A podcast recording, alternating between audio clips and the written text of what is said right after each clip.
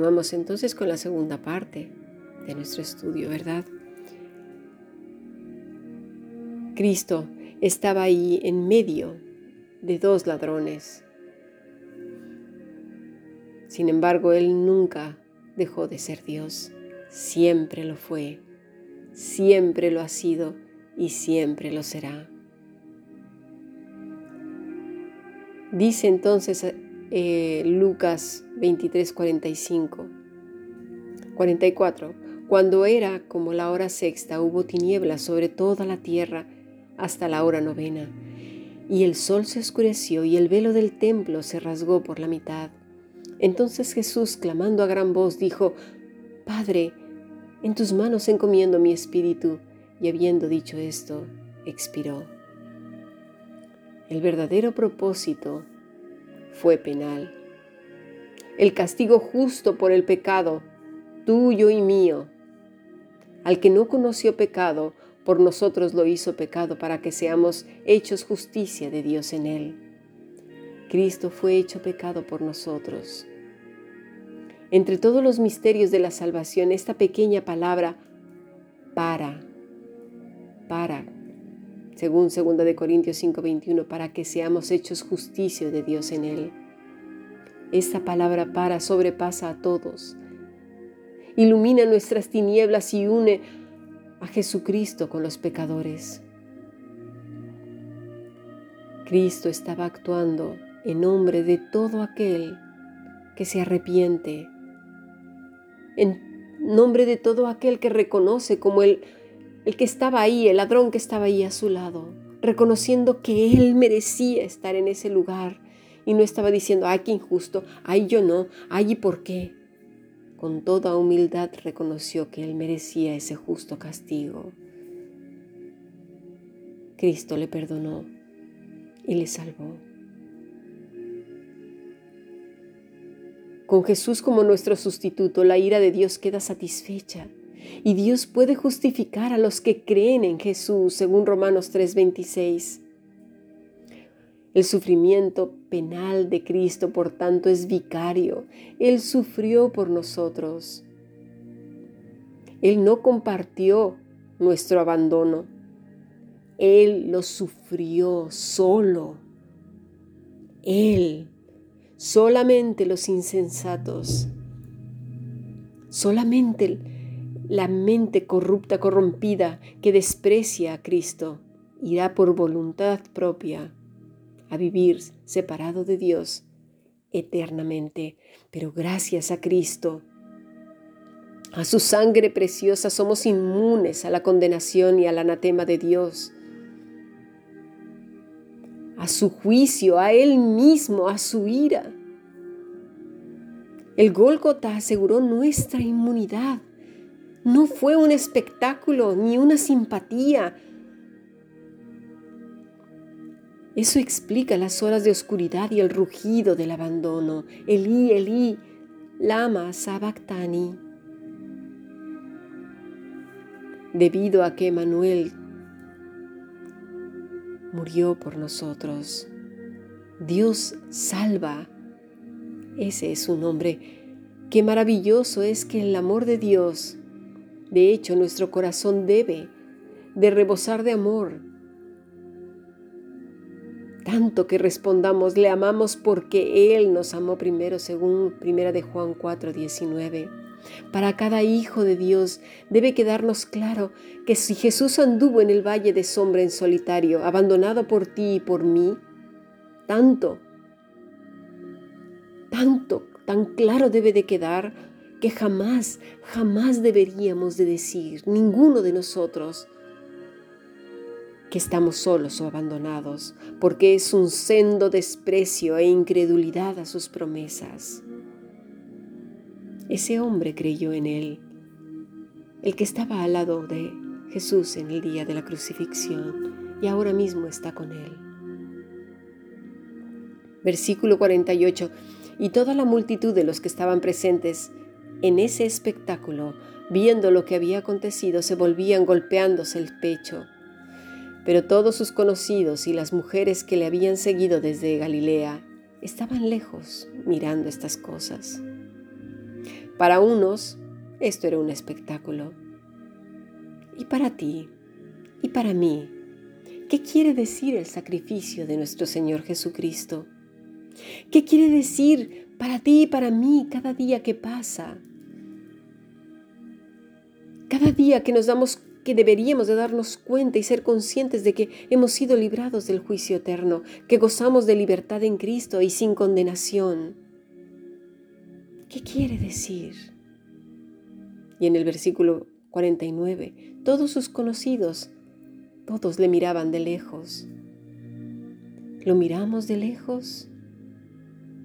Nos involucramos con Jesús de tal manera que nos implicamos en una relación profunda de santidad y de obediencia por pura gratitud, limpiando nuestras mentes, sujetando nuestra voluntad. Ay, no, es que yo no puedo, yo no me sé controlar. Es la manera más laxa, floja de no querer sujetar nuestra voluntad. La más cómoda, ay, no, es que yo, la verdad, eh, yo, yo no puedo, yo, yo, este, a mí no me pidan tener una vida disciplinada porque no, no, no, es que eso me supera. Y ya con eso buscamos aliados que nos digan, no, no, no, sí, tú, tú sé, un, un aragana, un aragán, no pasa nada. Desperdicia tu tiempo, come comida que no conviene, no pasa nada. Claro, como tú no puedes, Ay, no, yo, yo no me sé contener con las majaderías, con la ira, con el resentimiento, con la amargura y con la tristeza. Y buscamos aliados. No, no, no, sí. Tú sigue como vas. Tú sigue como vas. No, mis estimados. No es así. Lo miramos de lejos simplemente como una religión. ¿Qué hacemos? ¿Qué hacemos con nuestra santidad y la obediencia por pura gratitud? ¿Nos quejamos de los valles sin ver la bendición? ¿Sin estar inmersos en su amor y en su palabra? Nos, nos vemos con una situación además vergonzosa por parte de aquellos que le calumniaron, conspiraron, torcieron la verdad para salirse con la suya, se burlaron de él, lo crucificaron entre ladrones, pero todo ello era por ti y por mí, no lo olvidemos. Y por todas esas cosas también pasaríamos tú y yo, eh, porque Él así lo dijo. También lo pasaríamos. Porque más de una vez quizás te han calumniado, me han calumniado, han, han conspirado contra ti o contra mí. Siendo inocentes me refiero. Han animado al odio y al desprecio hacia tu persona difundidos rumores alimentando la sospecha y el mal disfrazado de bien. ¿A qué sí? Siendo utensilios del enemigo para hacernos daño, ¿verdad? Usando gente aún de las iglesias. Porque eso eran los fariseos, eran la iglesia del momento, los escribas. No eran los romanos, Dios quiera de verdad que hagamos bien en encomendarnos a Él todos los días y en esperar en su defensa,